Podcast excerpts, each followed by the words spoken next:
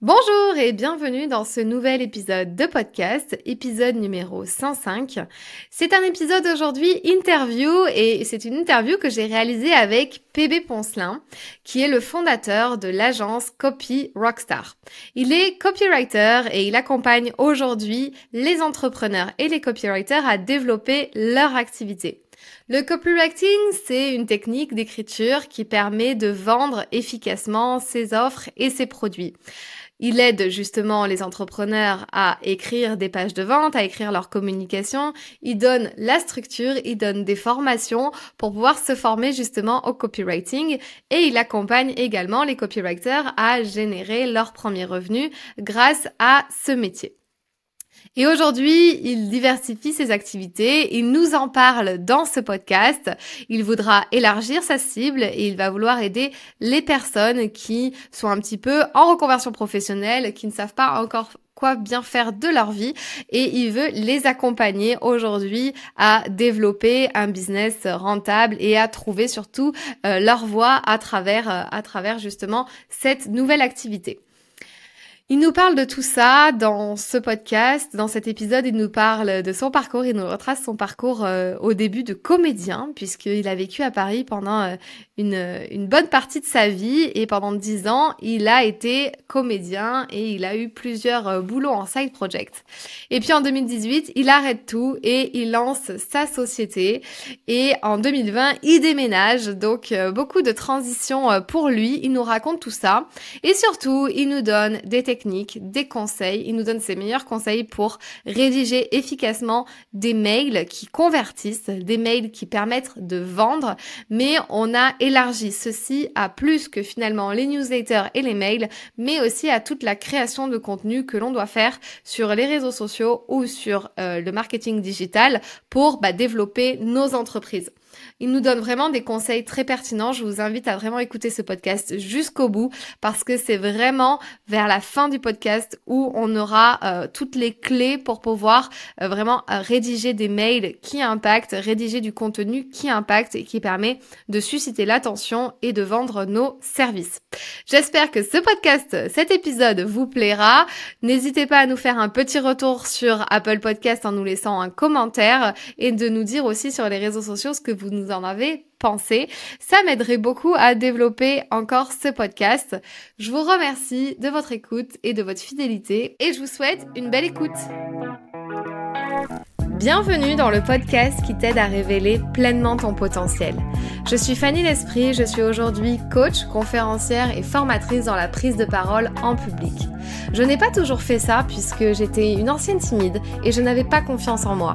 J'ai décidé de faire de mes faiblesses finalement une force pour devenir comédienne, professeure de théâtre, coach et formatrice. Ma mission aujourd'hui est d'aider les femmes ambitieuses qui ont un projet, une envie d'entreprendre, à développer leur activité, à révéler toute leur puissance en osant parler d'elles et de leurs offres. Chaque semaine, seule ou avec les personnalités qui m'inspirent, j'aborde des thèmes autour du développement personnel, de l'entrepreneuriat et de la prise de parole. Si le podcast te plaît, je t'invite à le noter 5 étoiles sur la plateforme de ton choix. Cela m'aiderait beaucoup à faire connaître le podcast. Je te souhaite une très belle écoute. Hello PB Hello Fanny, la forme? Ouais, et toi? La grosse forme. Merci beaucoup de me recevoir. Eh ben merci d'avoir accepté mon invitation. Alors euh, je dois t'appeler comment? PB PB ça le fait. Ouais, PB ça le fait. Qu'est-ce que tu préfères? Tu préfères PB euh, Tout le monde t'appelle comme ça? Ouais. tout le monde m'appelle PB. Il y a que ma mère qui m'appelle Pierre Baptiste quand elle est énervée ou euh, ou Charlotte de Postadem aussi. quand elle est énervée aussi? Euh, quand elle quand elle passe en mode sérieux, ouais. Pierre Baptiste. Exactement. ok. Ok, bon, on va rester sur euh, sur PB pour euh, ce format podcast. Donc je suis ravie de t'avoir. Écoute, j'ai trois questions pour apprendre à te connaître un peu plus comme ça tout de suite dès le début de ce podcast. La toute première, ben, est-ce que tu peux te pitcher? Et je demande l'exercice en 30 secondes. Qui es-tu et que fais-tu? Ok, en 30 secondes, c'est parti, je regarde le minuteur en même temps. Je suis euh, du coup PB Poncelin pour Pierre-Baptiste euh, Poncelin. Je suis euh, l'un des derniers, je fais partie de la dernière génération du coup, à avoir connu les cigarettes en chocolat, avoir connu les baladeurs CD et Jacques Chirac président, donc je suis né dans les années 90. J'aime beaucoup manger du fromage comté, affiné 16 mois et euh, et regarder la mer et, euh, et comment j'occupe mes journées tout simplement aujourd'hui en accompagnant des personnes à gagner de l'argent grâce à leur créativité. Trop bien, ça c'est du pitch. Je vais te prendre un exemple pour les pitchs un petit peu, les accroches humoristiques, anecdotiques dès le début. Je vais te prendre un exemple tout le temps maintenant dans mes formations. C'est trop bien. Ok, merci pour ça. Euh, J'ai une autre question pour apprendre à se connaître un peu plus. Si là, je envoyé sur ton compte en banque personnel 5 millions, 10 millions d'euros, qu'est-ce que tu ferais avec? Ok, alors 10 millions d'euros. Putain, euh, passer le moment où tu, où tu te dis vas-y je vais acheter une moto euh, parce qu'il y a une moto que je veux, qu'est-ce que je fais avec, euh, avec 10 millions? Moi je crée une boîte de prod tout simplement vraiment. Bon après ça va peut-être pas consommer les 10 millions tu vois mais euh, mais sur les 10 millions je vais en utiliser quand même un maximum pour euh, acheter des studios et produire des créateurs. Voilà ce que je fais avec 10 millions. Ok pas de petits trucs perso peut-être pas d'immobilier des petits investissements à droite à gauche non? Si, tu vois, je peux me dire tiens, je vais acheter un appart, mais tu vois, c'est pas ça qui m'excite. Euh, le projet qui m'excite, c'est vraiment euh, la production, tandis que oui, je vais me dire tiens, oui, effectivement, je peux mettre euh, un million en IMO, ça va être cool, ça va être marrant, mais ça, ça m'excite pas du tout. C'est vraiment pour faire de l'argent, pour faire de l'argent et avoir des biens, c'est sympa. mais non, vraiment, 10 millions, moi, je lance, je lance ça. Et euh, qu'est-ce que je peux lancer d'autre? Pourquoi pas ouvrir aussi un restaurant, tu vois, parce que je trouve ça cool. Euh, mais j'utilise vraiment cet argent pour produire euh, du divertissement. Ouais. Nice, ok. Et donc un restaurant peut-être sur la Côte d'Azur, parce que toi tu, tu es à Nice, c'est ça? Exactement. Peut-être sur la Côte d'Azur, ouais, why not? Ça se, ça se négocie en bord de mer, un truc un peu sympa, les pieds dans le sable. Est-ce que tu as décidé d'habiter sur la Côte d'Azur à un moment donné ou tu es originaire de, là-bas? Euh, non, j'ai euh, décidé, j'ai été adopté du coup par, Nice en 2020 entre deux, euh, confinements. Euh, j'habitais à Paris depuis 10 ans et j'ai décidé de me barrer de cette ville des enfers. Oui, on va pouvoir en reparler parce que tu nous diras ce que tu faisais ce que tu faisais avant. Et la dernière euh, question pour se prendre euh, un petit peu à se connaître un peu plus comme ça, ce sont euh, tes mentors ou les personnes qui ont pu t'inspirer ou des choses, pas forcément des gens, mais peut-être des choses qui t'ont inspiré à un moment donné et qui t'ont poussé à te lancer, à te mettre à ton compte, à faire ce que tu fais aujourd'hui. Ouais. Il y, a eu, euh, il y a eu trois étapes. Moi, je sais que je suis tombé dans, dans le web à la base avec Théophile Hélier, donc j'avais vraiment des étoiles plein les yeux, en mode waouh, on peut faire des millions sur Internet. J'étais jeune, innocent, voilà. Euh, mais j'ai découvert le web grâce à ça. Je me suis dit tiens, c'est possible de gagner de l'argent. Euh, je regardais ces vidéos qui dataient de 2014, donc c'était un, un, sacré délire. Depuis, je suis carrément passé à autre chose. Ensuite, euh, j'ai eu une rencontre avec Stan Leloup de Marketing Mania qui m'a fait dire OK, on peut vraiment gagner de l'argent, mais cette fois en faisant les choses bien. Donc ça, ça m'a beaucoup, euh, ça m'a beaucoup aidé euh, à lancer mon activité. Et, et une autre personne qui m'a poussé à me lancer, je dirais que c'est Jenna Blossom, qui qui est une très très bonne amie à moi. On était au lycée ensemble et euh, qui est la première personne à m'avoir montré que c'était possible de faire de la thune sur Internet en vendant des trucs chelous. euh, Jenna, si tu nous écoutes, tu ne fais pas que des trucs chelous, je te rassure. euh, cool, ouais. Donc, euh, en fait, ce sont des personnes qui t'ont poussé à croire, à se dire, ok, il y a une autre réalité qui est possible, il y a un autre truc qui est possible, et genre, pourquoi pas moi, quoi? Exactement, ouais. À la base des bases, c'était vraiment ça. Et après, il y en a eu plein au fil des rencontres. Mes clients que j'avais en tant que prestataire de service ont vraiment été, moi, mes plus grosses sources d'inspiration, puisque tu bosses avec quelqu'un qui fait un million par an, ta tête, elle explose, en fait. Et, euh, et ça, c'était ouais. euh, c'était vraiment chouette.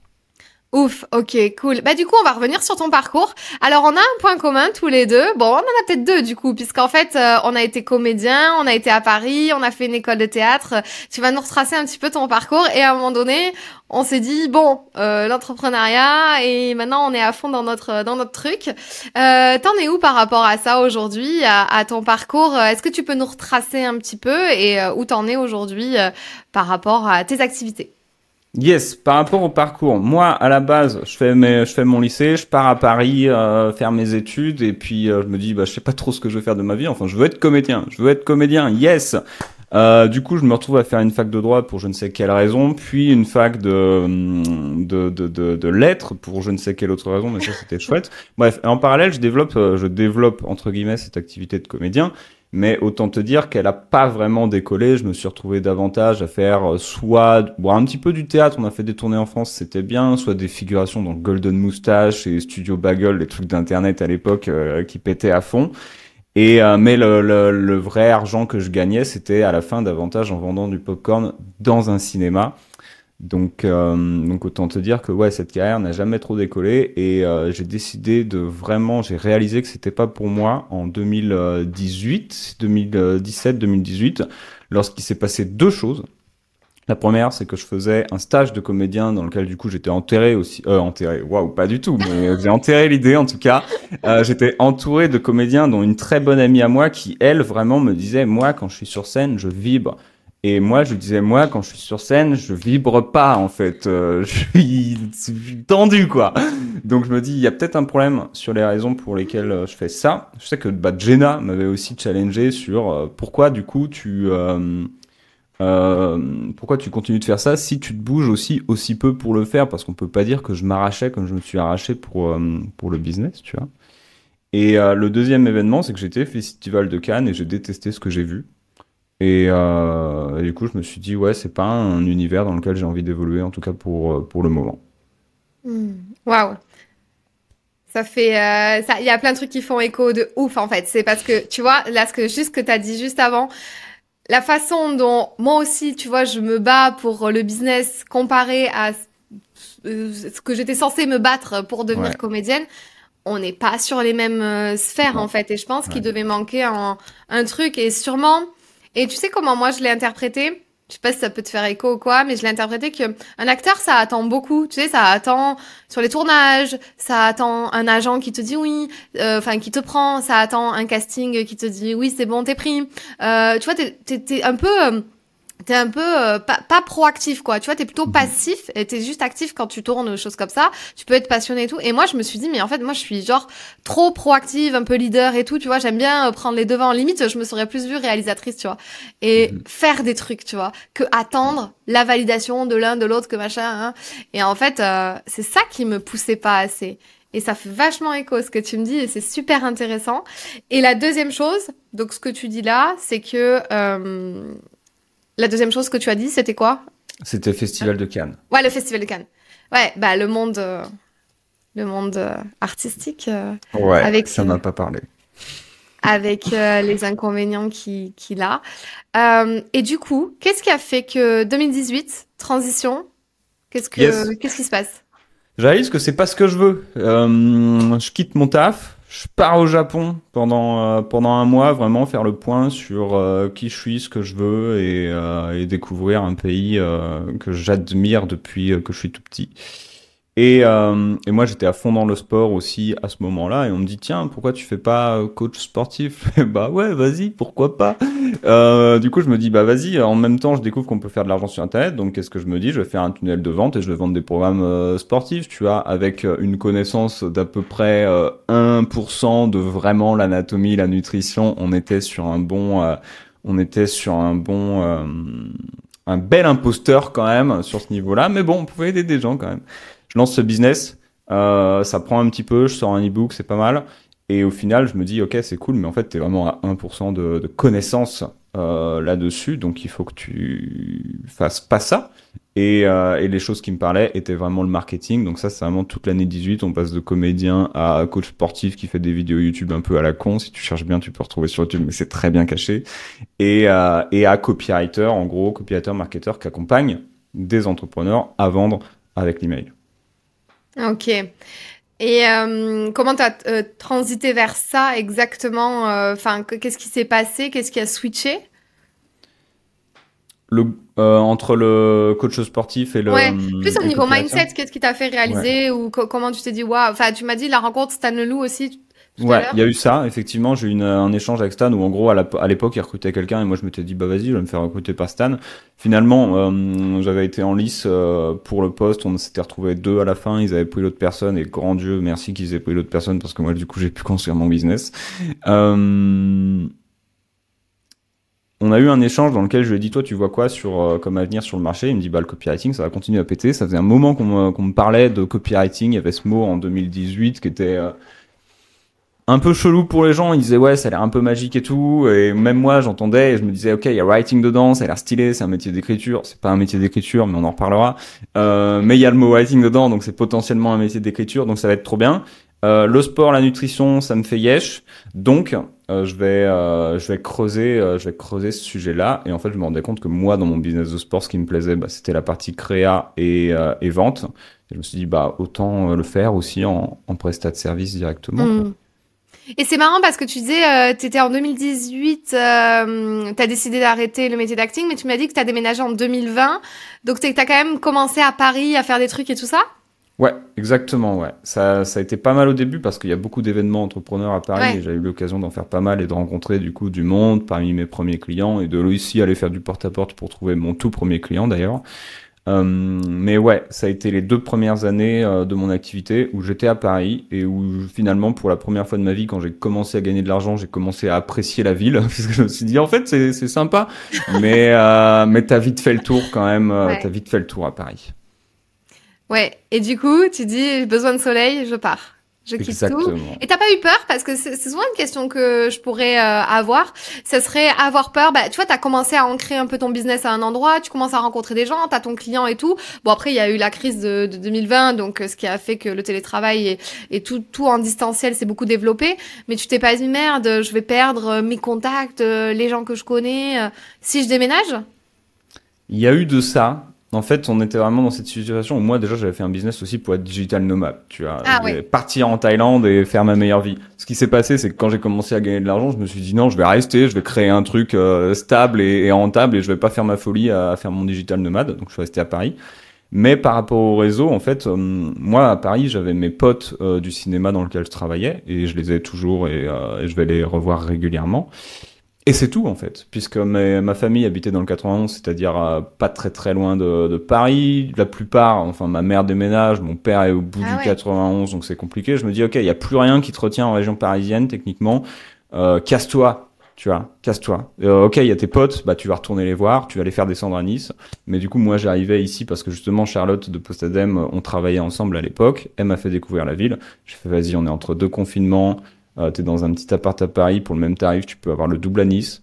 Franchement, on se casse, tu vois. Ouais.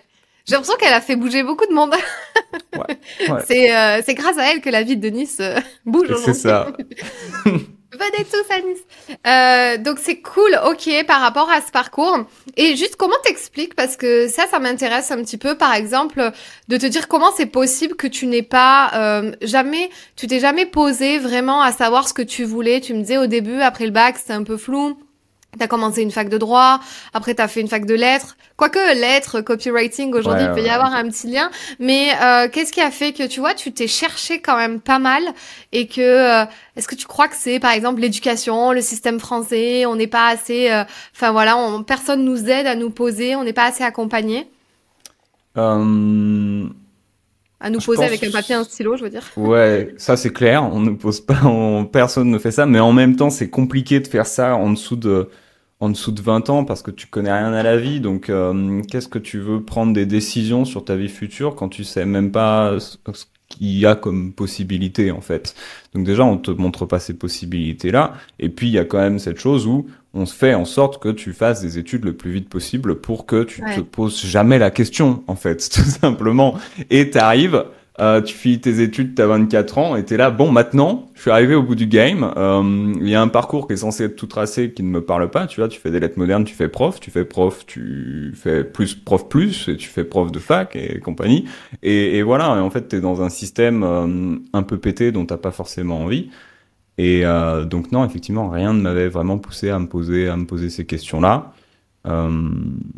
Moi, je suis un peu le mec un peu, un peu du père dans la vie aussi, tu vois. euh, je prends les choses comme elles viennent et puis je suis très content.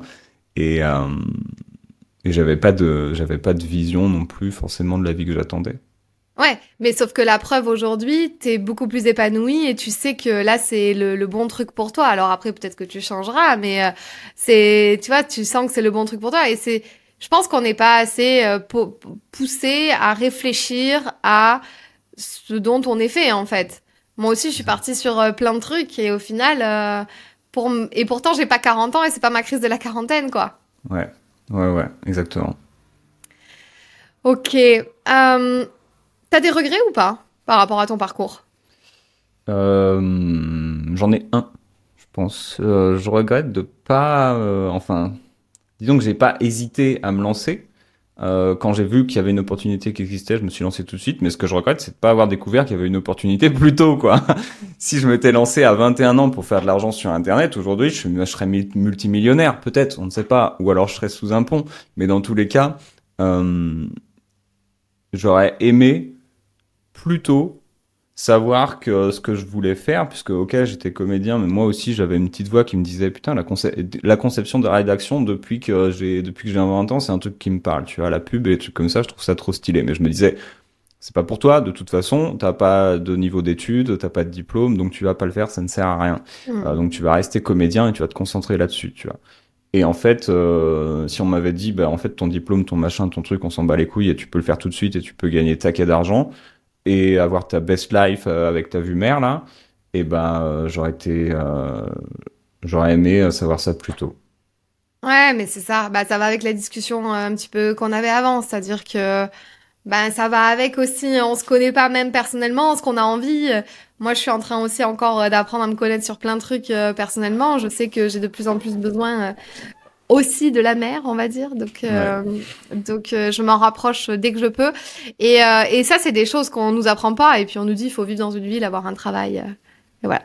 Exactement. le copywriting, est-ce que tu peux nous définir ce que c'est finalement, selon toi, pour ceux qui pourraient ne pas savoir ce que c'est aujourd'hui et en quoi ils en auraient besoin? Ouais. la définition connue du copywriting, c'est certains vont dire c'est l'art, mais ça je suis pas d'accord, c'est pas un art, c'est quand même plus une compétence. Tu vois, c'est la compétence euh, de vendre. On va te dire de vendre avec les mots. Maintenant, moi, c'est une définition avec laquelle je suis complètement pas d'accord. Euh, pour moi, le copywriting, c'est juste euh, prendre un besoin chez les gens, un besoin sur un marché, et le canaliser vers une offre. que ce soit via du texte ou via du via un visuel. Voilà, le copywriting, c'est juste vendre beaucoup par écrit, un petit peu visuellement. Pourquoi je dis un petit peu visuellement? Parce que tu as énormément de pubs partout dehors. Euh, c'est du copywriting, tu vois. Et parfois, il n'y a pas de, y a pas de texte. Les pubs McDo, euh, tu as un burger et ça, ça veut tout dire, tu vois. Mm. C'est du, c'est de la conception rédaction. Donc, euh, conception rédaction en anglais, c'est copywriting, tu vois. Prendre un besoin, le mettre en relation avec un produit, vendre. Ok, donc aujourd'hui, tu accompagnes principalement qui? En copywriting? Bah, dis-moi tout ce que tu fais. Ok, aujourd'hui, ce que je fais. Ok, parce que c'est justement, nous, j'ai effectué un grand changement là, justement, euh, récemment. Euh, pendant longtemps, du coup, j'ai accompagné des entrepreneurs euh, sur la vente, sur côté marketing, copywriting, vente. Euh, ça, c'est quelque chose que je fais que je fais toujours en consulting. Pendant un, plus d'un an et demi, là, moi, j'ai accompagné des copywriters pour faire la même chose, des gens qui se lançaient dans le copywriting. Et aujourd'hui, moi, j'ai décidé d'ouvrir ça de façon plus globale, en fait, maintenant, euh, ma cible, ça va être des personnes qui sont moi, en fait, euh, il y a y a cinq ans, qui suis un peu perdu dans ma vie, qui voit que je peux faire de l'argent sur Internet, qui est plein d'idées, qui a envie de plein de projets, euh, mais qui sait pas faire de la thune, qui sait pas faire de la thune en fait, tout simplement, ou qui sait pas se structurer.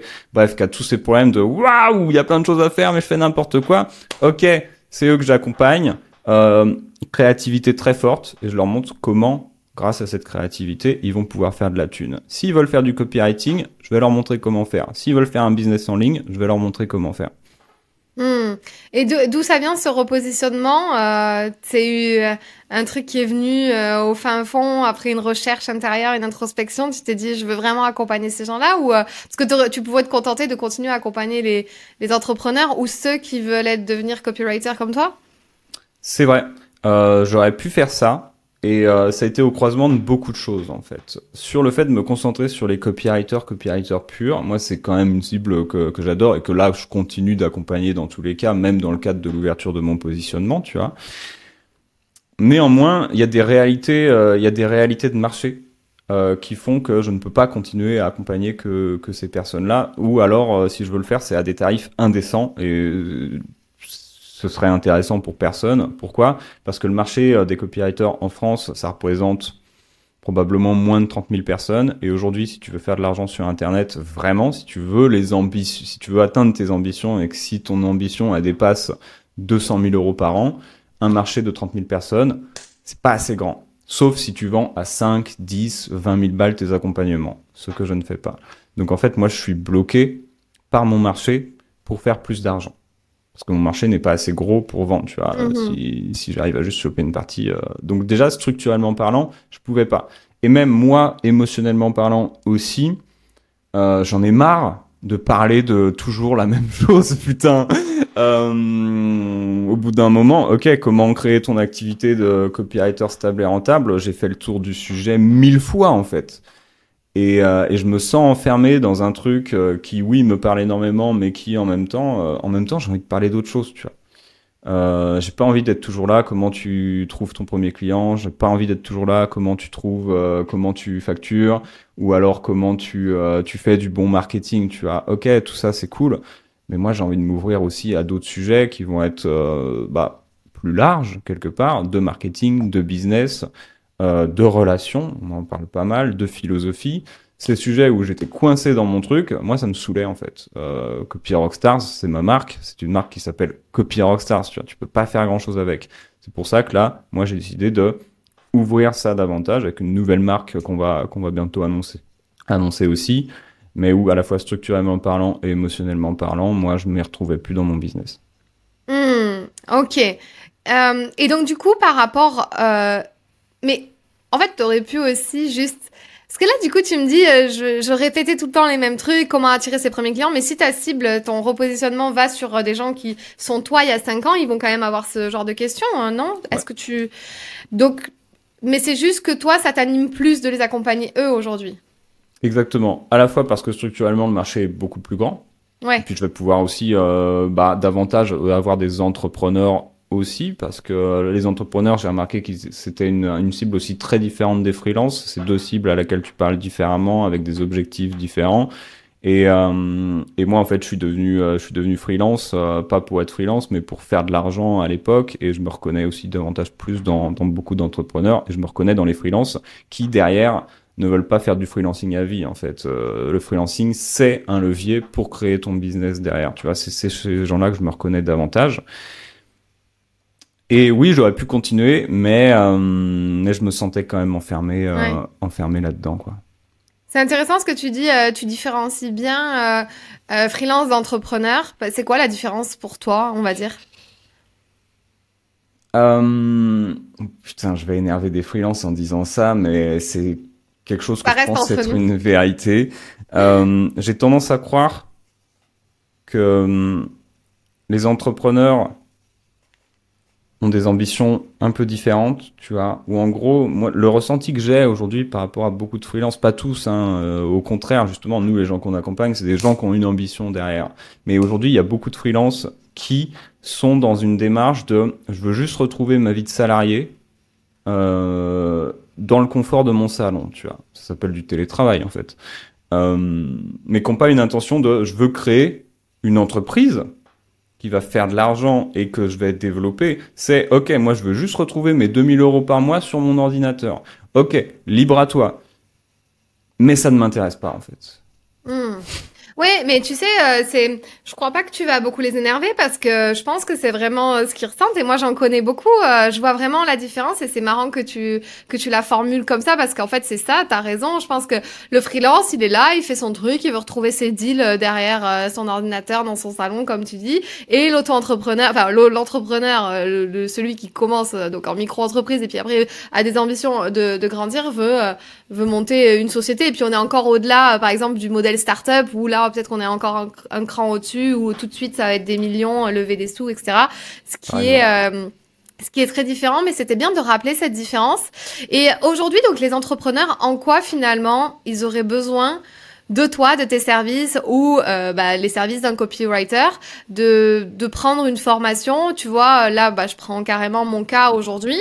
Euh, tu vois, moi, je suis coach dans le pitch et la prise de parole en public. J'ai des programmes en ligne et j'ai des coachings individuels. Euh, pourquoi moi, je devrais faire appel à toi, par exemple? Ok. Euh, il y a une nuance importante à apporter qui va hum, souvent se faire au niveau du, euh, du chiffre d'affaires en fait ou du budget, mais surtout du chiffre d'affaires d'une entreprise par exemple. En dessous euh, de 150 à 200 000 euros par an, c'est plus intéressant d'avoir quelqu'un qui va gérer tout le marketing que juste le copywriting par exemple. Parce qu'en dessous de 200 000 euros, il y a des enjeux de marketing avant potentiellement d'aller faire, d'aller faire des emails. Il y a des enjeux autour de l'offre, il y a des enjeux autour du positionnement. Et derrière, oui, tu auras besoin d'utiliser le copywriting pour vendre. Mais plus qu'un copywriter qui va te faire des emails, mais que derrière c'est tout ce qu'il sait faire et qu'il ne sait pas positionner ton offre, le copywriting c'est quand même euh, l'offre c'est plus de 40% euh, d'une vente en fait, une bonne offre devant une bonne audience. Ça, c'est une première chose. Maintenant, si tu fais plus de 200 000 balles par an, tu peux bosser avec un copywriter. Pourquoi? Bah parce que, ok, soit un copywriter marketeur, du coup, quelqu'un qui a vraiment les compétences pour vendre, pour faire des bonnes offres et les vendre derrière. Et, euh, et pourquoi? Bah Parce que ça va drastiquement te faciliter la vie pour plein de raisons. Mais moi, j'en vois une en tant aujourd'hui, moi aussi, que quelqu'un qui vend des accompagnements, des formations. Un, niveau temps, et bah oui, effectivement, euh, parfois, on en parlait en off, écrire des emails, euh, ça peut faire chier. Même si je suis persuadé que s'il y a une tâche que les entrepreneurs devraient faire dans leur boîte, et une des dernières tâches à se débarrasser, c'est euh, ces communications-là. C'est la mm. relation avec leur audience et ce sont ces emails. Tu vois, s'il y, a s'il y a bien un truc à garder au maximum, c'est ça que tu vas pouvoir ensuite déléguer faute de temps. Euh, et justement, après, quand tu commences à ne plus avoir de temps, que tu veux faire, tu veux lancer des nouveaux produits, tu es là en train de te dire, OK, je veux lancer des nouveaux produits, mais il faut que je fasse, OK, positionnement de l'offre, OK, il faut que je fasse une page de vente, OK, il faut que je fasse des emails. Et tu vois une montagne de trucs que tu ne vas pas faire Là, c'est intéressant de bosser avec le copywriter qui va le faire pour toi. Ouais. Voilà déjà ce que je peux dire. Mais et si euh, si je dois faire appel à, toi ou un programme en ligne ou quelque chose qui pourrait m'aider moi aussi donc là c'est très clair par rapport à, avoir de l'aide en tant que copywriter mais comme on parlait par exemple oh, ok on prend l'exemple de la newsletter ouais en quoi moi je devrais euh, tu vois en tant qu'entrepreneur c'est important d'avoir des newsletters qui sont lus, tu vois. Enfin, mhm. ou qui suscitent l'attention. Alors que s'il faut, mes newsletters sont très bien, je ne sais pas, tu vois. Et aussi, comment je pourrais... Euh... Ah bon, je sais qu'elles sont pas très bien, mais tu vois, est-ce que c'est le degré d'ouverture? Est-ce que c'est le degré de clic? Enfin, le, les statistiques, est-ce que tu regardes un peu ça? Et qui fait qu'aujourd'hui, tu dis, OK, ça peut être amélioré, il y a des techniques pour que on ouvre tes emails, qu'on puisse s'intéresser à ce que tu écris, etc. Euh, en tant que... Si moi, je devais apprendre, tu vois en tant qu'entrepreneur euh, Il y a plusieurs choses. Déjà, la première chose, c'est que aujourd'hui, avoir sa propre liste email, donc des gens à qui t'envoient des emails, euh, c'est capital pour la raison numéro un que sur un réseau social, un réseau social, euh, quand tu es dans le cadre d'un acte de vente d'accompagnement ou de formation, là je parle pas d'e-commerce, euh, un réseau social c'est pas fait pour vendre.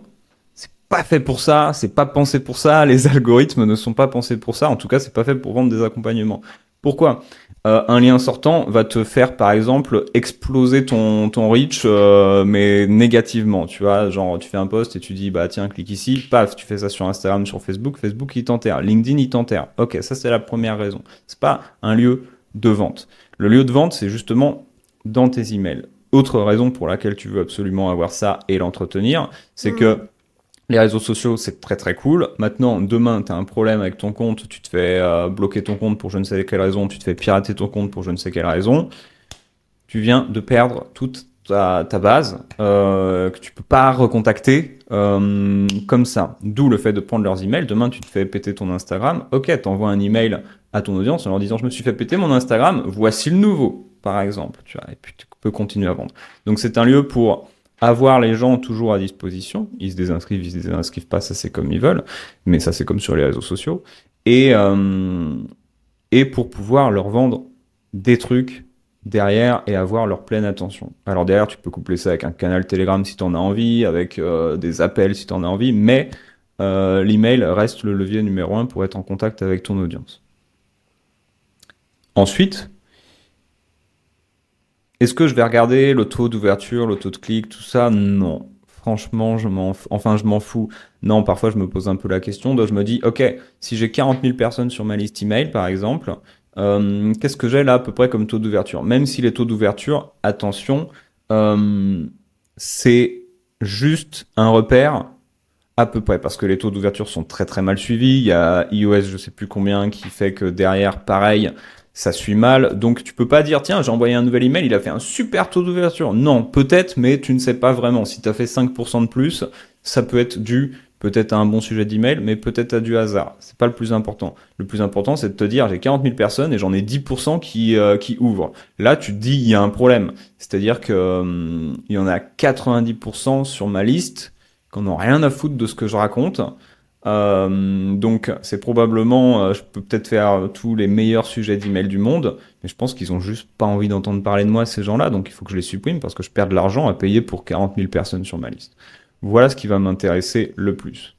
Le taux de clic va uniquement m'intéresser pour savoir si les emails sont lus jusqu'au bout et si l'offre intéresse. Mais pareil, euh, si je fais moins d'un pour cent, je me dis, ok, là potentiellement, soit j'ai trop parlé de l'offre parce que j'ai envoyé 7 emails, au bout d'un moment on a compris Coco, tu vois, soit vraiment ça n'intéresse personne, tu as zéro clic et tu dis, ok, personne l'a lu, tout le monde s'en fout, l'offre n'intéresse pas, ok, c'est un indicateur. Le plus important, c'est quelque chose que tu peux pas vraiment traquer, c'est euh, c'est ta relation avec ta liste, ta relation avec ton audience et, ta, et, euh, et l'attachement que ton audience va apporter à toi et à tes emails en fait. C'est pour ça qu'il va falloir régulièrement communiquer, régulièrement envoyer des emails, des emails quali, des emails stylés, pour que les gens se disent ah j'ai toujours envie d'ouvrir et quand je vois Fanny qui m'envoie un email, eh ben, je veux ouvrir en fait, peu importe.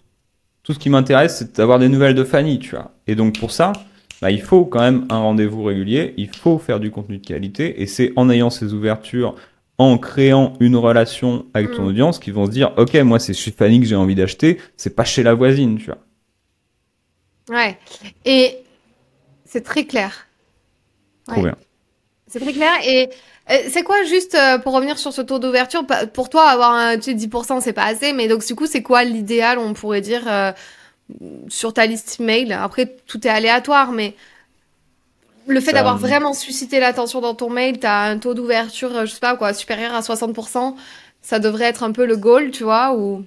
Ça dépend parce que c'est c'est tout un écosystème en fait. C'est pas juste un sujet d'email qui va faire la différence. Ce qui va faire la différence, c'est est-ce que tu fais de la pub pour attirer des personnes? Dans ce cas-là, forcément, derrière, tu vas avoir beaucoup de gens, mais qui vont pas forcément ouvrir parce qu'ils te connaissent pas. Tu as été les chercher et ils vont peut-être se dire c'est qui celle-là qui m'envoie des emails? Ensuite, euh, effectivement, ça dépend aussi bah, du nombre de personnes sur ta liste. Plus tu vas en avoir, plus les taux vont baisser. Ça dépend de comment tu entretiens aussi ta liste. C'est-à-dire, est-ce que par exemple tous les deux à trois mois, ceux qui n'ouvrent pas et qui n'ont pas ouvert depuis trois mois, tu les supprimes? Parce que ces gens-là, faut les supprimer, ils servent à rien. Au pire, ils se réinscrivent. Mais euh, s'ils ouvrent pas tes emails et qu'ils s'en tapent, ça sert à rien de les avoir. Et rien que ça, tu supprimes sur 40 000 personnes, tu es à 10% d'ouverture Waouh, je, euh, non, ah, je vais faire des maths en live, ça va pas du tout faire. Il n'y a plus personne là. si, T'as en fait 4000 C'est ça. Euh, en fait, si, euh, mais justement, si t'en as 40 000, que t'en supprimes 90% qui restent à, qui servent à rien, bam, tu les descends, tu passes sous les 5000, tes taux d'ouverture explosent parce que t'en as 5000 qui te lisent en fait. Et là, tu passes à 80%. Et là, c'est trop cool. Et là, t'as une base engagée. Euh, tu vois, c'est tout un, c'est un tout sur lequel tu vas jouer. Et justement tu veux jouer sur tous ces leviers. Pour toi toujours avoir plus de bons taux d'ouverture de gens qui te lisent et pas t'intéresser aux gens qui te lisent. Et alors, euh, et c'est quoi la fréquence des mails, euh, par exemple, euh, quand on veut, voilà, je sais que tu dois sûrement avoir beaucoup cette question, mais quand on est auto-entrepreneur comme moi, tu vois, j'ai ma j'ai ma petite audience, je, voilà, j'ai quand même quelques quelques inscriptions, mais ça reste pas une une grande une grande liste liste email. J'ai pas non plus envie d'envoyer des milliers de mails, justement. on va dire que je, on va dire que j'ai plus moins de mails, mais plus de qualité, on va dire, avec des gens qui me suivent vraiment. Je vois qu'ils ouvrent les mails, etc. Mais j'ai justement pas envie d'en envoyer trop. C'est quoi le bon, le bon format, la bonne, euh, le bon rythme sur un mois ou sur une semaine? Il n'y a pas de bon rythme en soi, même si une fois par semaine, c'est euh, déjà moins d'une fois par semaine, c'est catastrophique. Euh, une fois par semaine, c'est peu. Parce que du coup, ok, tu vas créer l'événement, il peut y avoir ton email, mais ton email, il est peut-être aussi enterré sous, sous plein d'autres emails. En fait, ce que je peux te dire, c'est qu'il y a une règle, plus tu envoies d'emails, plus tu vends plus tu envoies d'emails, plus aussi tu vas avoir de désinscriptions potentiellement, ça c'est sûr. Mais euh, mais c'est pas grave parce que si les gens ils se désinscrivent, bah qui se désinscrivent, c'est complètement ok. Et si derrière ils veulent se réinscrire, ils pourront se réinscrire. S'ils veulent de redevenir client un jour et redevenir bon client, il y a pas de problème. Plus tu envoies d'emails, plus tu vends. Donc si tu as envie de passer un email par jour, tu peux passer un email par jour. Après, il faut aussi que toi tu te dises, ok, je vais devoir faire un email par jour. Donc il va falloir que je me crée un système euh, pour faire un email par jour sans que ça me prenne une heure par jour, tu vois, par exemple. Donc ça, que ça te prenne 20 minutes par jour peut-être pour écrire un email. Il y a des systèmes pour ça qui sont assez simples. Maintenant, ça c'est le top et puis il y en a qui sont même à plusieurs fois par jour, tu vois, qui sont vraiment chauds. Euh, pourquoi c'est intéressant de le faire au moins de manière plus régulière?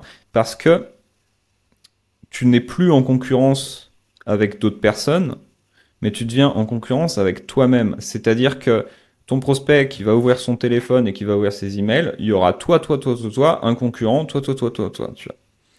Euh, C'est-à-dire qu'il aura le choix entre ouvrir l'un de tes emails qui va lui correspondre le plus ou, euh, tu vois, parce qu'il y, y, aura toi au maximum tous les jours.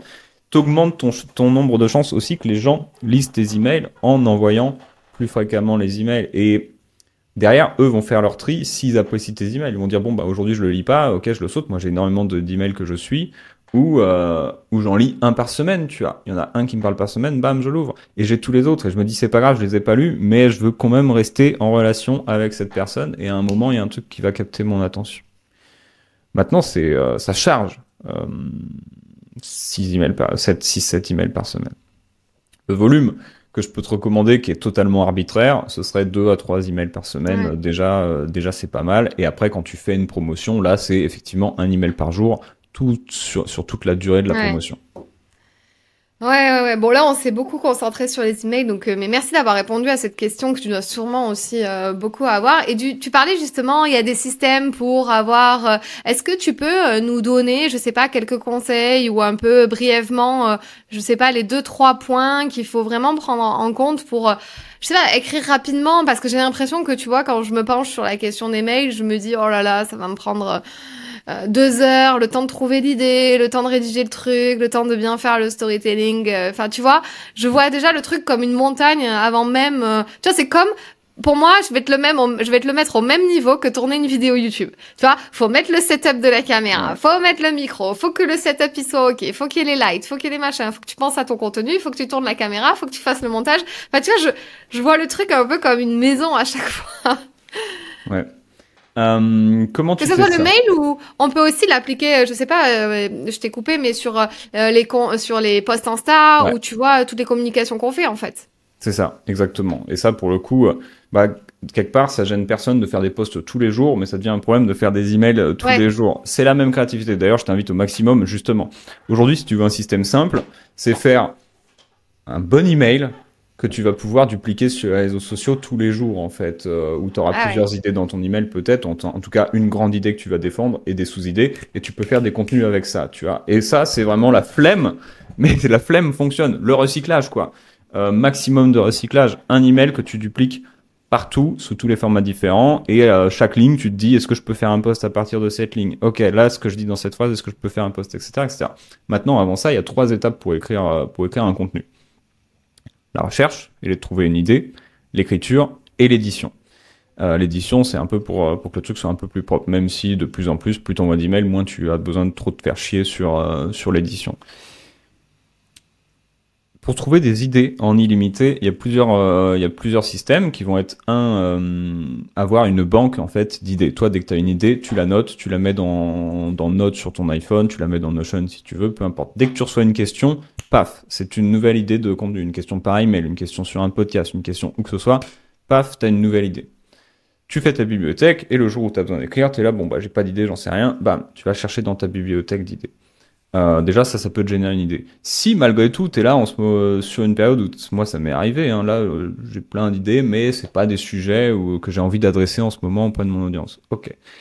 euh, qu'est-ce que je vais faire eh ben, je vais utiliser l'IA en 2023 pour euh, et peut-être dans les années prochaines, certainement dans les années prochaines aussi. Où moi là, je m'assiste beaucoup de ChatGPT pour créer euh, pour créer mes contenus en fait et des emails.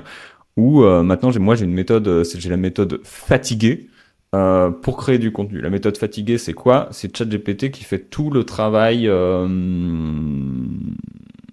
tout le travail, comment on appelle ça, du cerveau en fait, à ma place. Moi, je vais lui dire, écoute euh, voici ma cible. Donne-moi trois problématiques de cette cible, ou alors donne-moi trois frustrations de cette cible, ou alors donne-moi euh, 10 idées euh, de contenu euh, pour cette cible. Et puis je vais faire mon tri à partir de ça. Je fais ah tiens là il y a une bonne idée. Tiens euh, voilà donne-moi les trois grands points de cette idée, etc. Et je vais le faire vraiment travailler au maximum à ma place pour pour sortir quelque chose ou au moins pour me trouver des idées. Ok j'ai mon idée il m'a tout généré. Là, moi, j'ai fait trois posts euh, Instagram qui ont été intégralement proposés par, euh, par ChatGPT récemment. Donc, euh, merci ChatGPT, quoi. Ensuite, le meilleur moyen d'écrire un email rapidement, c'est de pas l'écrire, c'est de le parler. Donc, c'est d'ouvrir ton dictaphone ou n'importe quelle application qui doit exister ou n'importe quelle IA qui existe peut-être maintenant aujourd'hui où tu parles et du coup, ça te fait un transcript. Tu parles ton truc. Moi, souvent, euh, ce que je fais, c'est que je l'envoie aussi à quelqu'un de mon équipe avec qui je travaille, où je lui dis, tiens, là, euh, pas le time, est-ce que tu peux me faire un, euh, un email à partir de ça? Je lui fais un audio, je déroule mon machin. Ah, forcément, je vais suivre une structure, mais ça, les structures, ça, ça prend, ça, prend 20 minutes, tu vois. Ok, structure, ok, euh, problème, agitation, solution, par exemple. Bam. Et même si c'est pas structuré, c'est pas grave. Derrière, tu dis à la personne de le, restructurer. Et c'est ce que je fais aussi avec ChatGPT. Moi, souvent, euh, j'écris mon, enfin, je dicte mon machin et euh, je dis à ChatGPT, vas-y, refais-moi ça en suivant cette structure. Et puis, il me fait le machin. Je me dis, merci, putain, c'est trop bien. Mais du coup, tu dictes. En fait, ça te prend une minute derrière, soit toi, soit une IA, soit quelqu'un va le retranscrire, mmh. et tu as un email en fait. Et puis toi, as, derrière, tu plus qu'à repasser dessus rapidement pour euh, redonner un peu de sens, pour travailler ton accroche parce que c'est le plus important, et voilà. Mmh, merci. Là, je crois que tu nous as donné euh, le, le truc, euh, parce que des idées, par exemple, c'est pas ce qui manque, mais après, le passer à l'écriture, tu vois, genre j'ai plein d'idées, tu vois, j'ai plein de titres, j'ai plein de trucs, mais genre je suis là, mais non, mais j'ai pas envie d'écrire sur ça. Et en fait, euh, c'est très bien de le parler. Et euh, t as, t as, dans la structure, tu as dit un truc, juste, je vais être sûre d'avoir bien compris. Problème, agitation, solution? Solution, par exemple. Agitation? Ouais, agitation ou amplification. Ça, il y a beaucoup de copywriters qui le, qui le font et qui le font mal. En gros, le problème, c'est quoi? Aujourd'hui, euh, t'as envie de faire des emails, mais tu trouves pas le temps. Problème. Ok. Amplification. Ouais pourtant tu sais que euh, tu vois très bien, il y a des gens qui font des tops emails, tu vois qu'ils font du chiffre d'affaires avec ça. Toi, t'as qu'une envie, c'est de le faire, mais tu vois, euh, il y a de fortes chances pour que derrière, bah, tu vois toutes les autres tâches que tu as à faire et que derrière, ça peut-être ça coince aussi sur euh, sur trouver des idées. Et, euh, et c'est con parce que il y a de fortes chances que tu te dises, putain, il y a énormément de chiffre d'affaires qui est là-dedans et j'en tire pas profit. Là, je viens d'amplifier ton problème en fait. De te dire, regarde avec tous ceux à côté de quoi tu passes. Euh, beaucoup de copywriters qui, qui se lancent, eux, vont faire plus un ah tu te sens triste de pas pouvoir faire d'email et puis c'est dur et puis voilà on se fait chier dans ta copie. Franchement, fais mieux quoi. Pardon, petit tacle pour les pour les copywriters, je veux qu'ils s'améliorent. Euh, et ensuite tu proposes ta solution. Ok, la solution elle est simple. T'as juste aujourd'hui besoin de te reposer sur trois étapes. Étape 1, tu vas créer une banque d'idées. Étape 2, tu vas euh, mm. dicter tes emails. Étape 3, tu vas repasser dessus. Et si j'ai envie de te faire une offre, je te dirais, bah justement, moi, j'ai un outil qui te permet d'avoir toutes tes idées au même endroit et même que je t'apporte une banque d'idées. Ensuite, je te montre euh, vraiment tous mes outils pour enregistrer vite et, et, compagnie. Et ensuite, je te montre comment éditer grâce à trois questions euh, surpuissantes pour éditer des emails. Voilà, ça coûte 45 euros. Achète, tu vois, par exemple. Ouais, ouais, ouais, ok. Mais euh, trop cool. Et euh, ouais, c'était ce mot euh, agitation là qui m'a qui m'a perturbé, mais euh, trop cool, trop clair, euh, vraiment super super clair. Et là, je pense que tu as donné vachement de valeur. J'allais te brancher sur ton sujet favori du moment qui était ChatGPT, mais bon, tu m'as devancé. Donc bah finalement, tu nous as dit ce que ce que t'en pensais, comment tu l'utilisais et tout. Et juste j'ai une question pour toi. Est-ce que c'est vrai qu'il faut l'utiliser le plus souvent possible pour qu'il s'habitue à toi, à ta façon de fonctionner, de parler, etc. pour que justement il te sorte le meilleur contenu adapté à ton profil ou qu'est-ce que t'en penses? Ou tu penses que non en fait à chaque fois il se il se reset un peu à zéro quoi? En fait c'est pas exactement comme ça que ça marche. comment ça marche? En tout cas, il faut l'utiliser le plus souvent possible. Ça, c'est sûr. Moi, aujourd'hui, je bloque sur un truc. Ok, je le passe sur ChatGPT. Ça devient vraiment euh, bah, un partenaire de travail.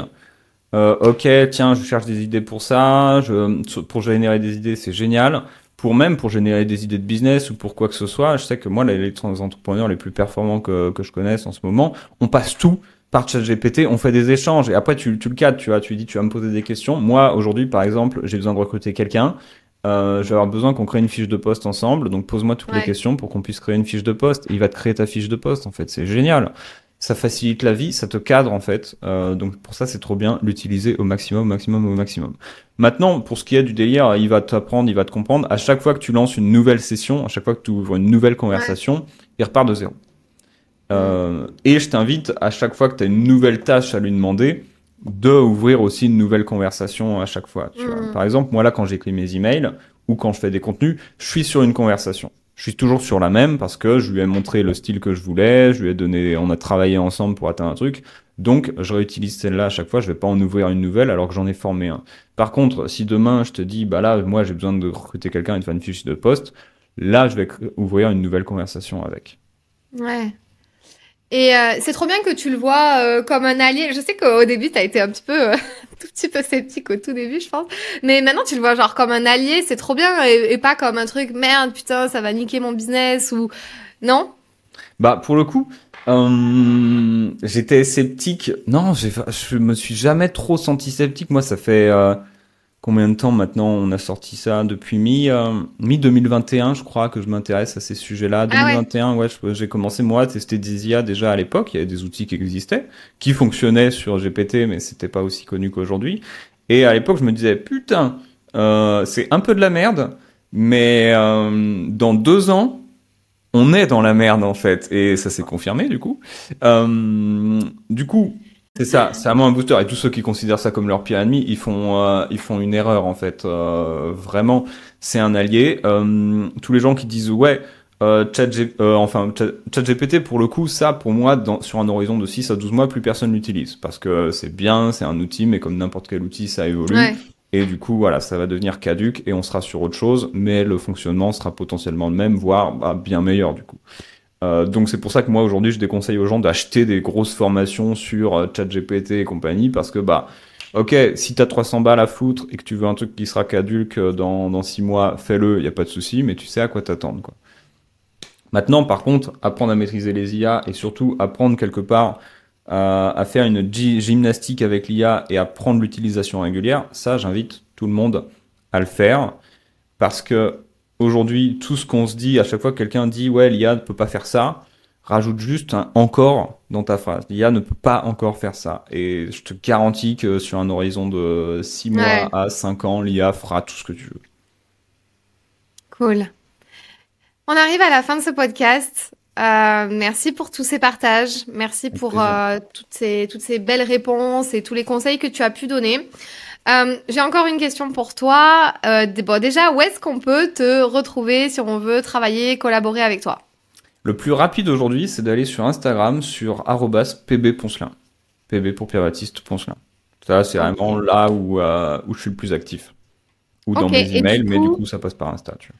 Et dis-nous juste euh, ce que tu euh, vends entre guillemets ou qui, enfin, comment t'accompagnes aujourd'hui, quels sont tes programmes? Euh, alors, au jour d'aujourd'hui, j'aime pas du tout cette expression, euh, on a un programme pour copywriter freelance qu'on a, qui est là. Et, euh, et, à côté, on a une communauté en fait pour euh, bah, pour entrepreneurs qui veulent juste faire de la thune euh, grâce à, grâce à leurs idées. Là aujourd'hui, ce qu'on propose, c'est au moins te montrer comment faire 100 000 euros par an avec une toute petite audience. Ouais. Ok, donc euh, deux offres phares. Euh, ok, et on te rejoint sur Instagram. Du coup, ma dernière question, c'est est-ce que tu penses que tu as révélé pleinement ton potentiel, puisque c'est le nom de mon podcast euh, Si oui, où tu en es, ou sinon, qu'est-ce qui te manque pour révéler pleinement ce potentiel que tu as? Waouh, dans la vie, tu veux dire? C'est une question que tu peux interpréter de n'importe quelle manière. Tu fais comme tu veux. Euh, je pense pas avoir révélé mon potentiel. Euh, je pense probablement jamais y arriver. Je pense qu'on a toujours, euh, voilà, tu peux toujours faire, euh, tu peux toujours faire plus. Je travaille, je pense que je peux travailler davantage aussi à révéler mon potentiel. Je peux faire plus dans ce sens-là, mais pas forcément plus de travail, mais plus, plus d'action pour, pour vraiment être au max. Est-ce que j'en ai envie? Je sais pas. Tu vois, c'est une bonne question. Euh, mais non, en tout cas, c'est sûr que je suis très très loin d'avoir euh, révélé tout ce que je peux faire. Et, euh, je sais pas si c'est une course que j'ai envie de, de courir. Eh ben écoute, très bonne réponse. Il n'y a pas de réponse parfaite. Tu sais, certains me redisent, eh ben, j'ai révélé mon potentiel à 60%, 70%, d'autres se disent non, jamais. Donc, euh, c'est voilà, c'est juste euh, une question euh, libre. Ben, en tout cas, merci à toi. Est-ce que tu as une dernière citation, un mantra ou quelque chose que tu te répètes ou que tu répètes à tes, à tes coachés, à tes accompagnés pour les motiver ou pour te motiver toi? Ouais, J'en ai une qui est sur mon, euh, qui est sur mon fond d'écran. Alors bouge pas, est-ce que je peux trouver mon fond d'écran? Non, parce que j'ai 10 000 bureaux ouverts avec 45 onglets. Euh... Ah, on dirait moi.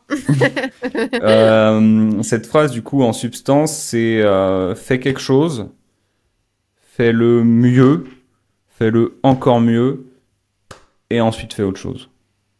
Ah, pas mal. On va terminer voilà. sur ça. Ok, trop bien. Très bien, je prends note. J'aime, j'aime beaucoup. Eh ben, écoute, merci, euh, merci à toi pour ton temps et ta disponibilité. Avec plaisir. Merci à toi, vraiment. J'ai passé un super moment. Et puis, ben, on se dit à bientôt. Yes. Si ce podcast t'a plu, je t'invite à t'abonner ou à mettre 5 étoiles ou un like. Et tu peux aussi le partager à tes amis. Tu peux me retrouver sur tous les réseaux sociaux sous le nom de Fanny l'Esprit Coach. Si tu as des questions ou des sujets que tu aimerais que j'aborde, n'hésite pas à m'écrire. Très vite dans un tout nouveau podcast.